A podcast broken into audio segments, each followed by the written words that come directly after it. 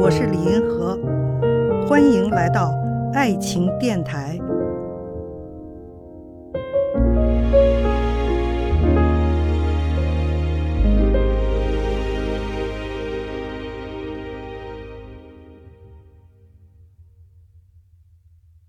有一位听众问哈，怎样维持高质量的婚姻和爱情？有什么秘诀可以分享吗？秘诀倒也没有哈，我讲三个要点吧。首先呢，有一个先决条件，就是发生了激情之爱，两个人之间发生了激情之爱，这就是一个高质量的婚姻。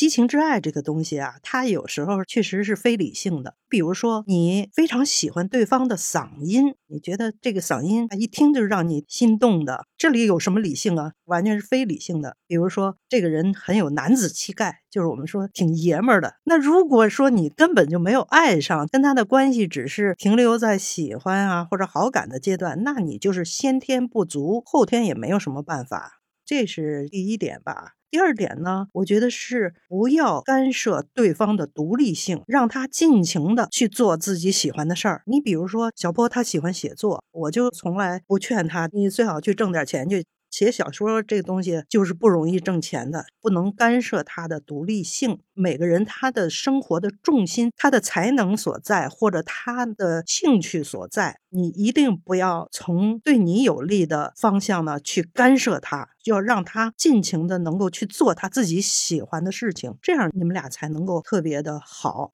第三个呢，你不要嫉妒心太强，独占欲很强，也不要去要求完美的关注，不能够压抑对方的本性。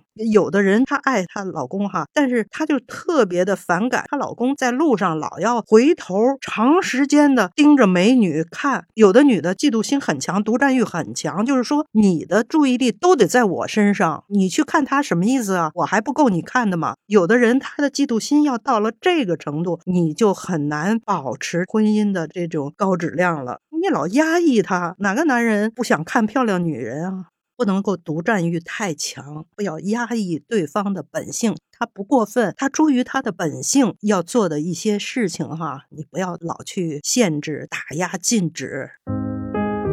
看见爱，感受爱，遇到爱。我是李银河，我们下期再见。